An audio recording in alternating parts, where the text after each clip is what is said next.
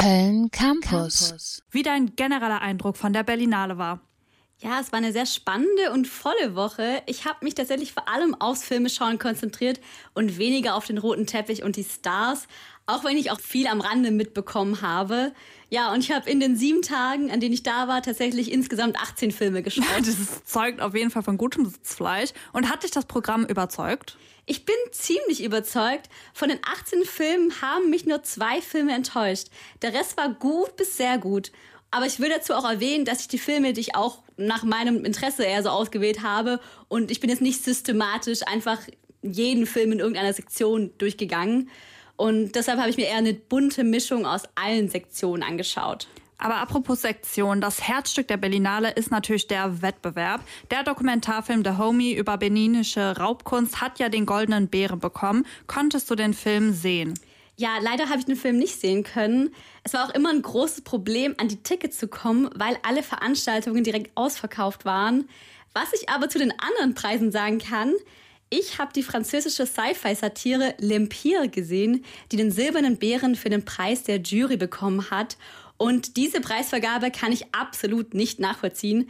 Der Film ist langweilig, sexistisch und ich habe noch nie so viele Menschen gesehen, die einen Kinosaal verlassen haben, wie bei diesem Film. Das, ja, ouch, wirklich. Also bist du anscheinend auch nicht die Einzige, die von dem Film ja nicht begeistert war. Worum geht's denn in L'Empire?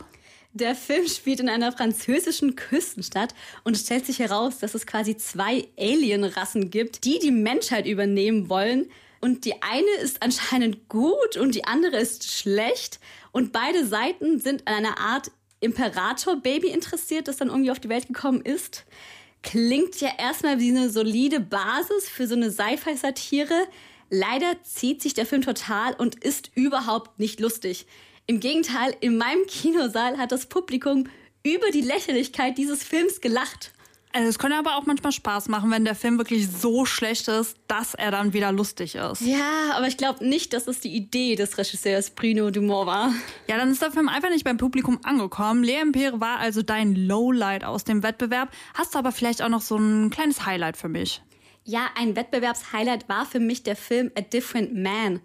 In der Hauptrolle ist Sebastian Stan, den man ja als Bucky aus dem Captain America Film kennt. Er spielt Edward, einen Schauspieler mit Neurofibromatose. Das ist eine Krankheit, die das Gesicht deformiert. Und wegen dieser Krankheit und der Reaktion von anderen auf seinen Körper leidet er unter einem sehr geringen Selbstbewusstsein.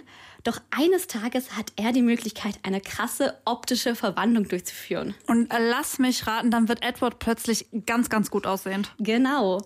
Ja, ich kann aber nur so viel sagen, sein Leben wird dadurch nicht unbedingt besser. A Different Man mixt voll viele Genres wie Komödie, Thriller und auch Body Horror auf so eine komische und fesselnde Weise, dass ich mich auch jetzt schon darauf freue, den Film nochmal im Kino zu sehen. Und Sebastian Stan hat dafür ja auch den Silbernen Bären für die beste Hauptrolle bekommen meine ich. Außer, ja, wir haben gerade bei Le Empire schon gehört, dass es nicht unbedingt für die beste Qualität spricht, aber gut. Ja, nicht immer, aber Sebastian Stan hat meiner Meinung nach verdient gewonnen. Danke dir, Jackie, auf jeden Fall für deinen ersten Eindruck zum Berlinale-Wettbewerb. www.kölncampus.com www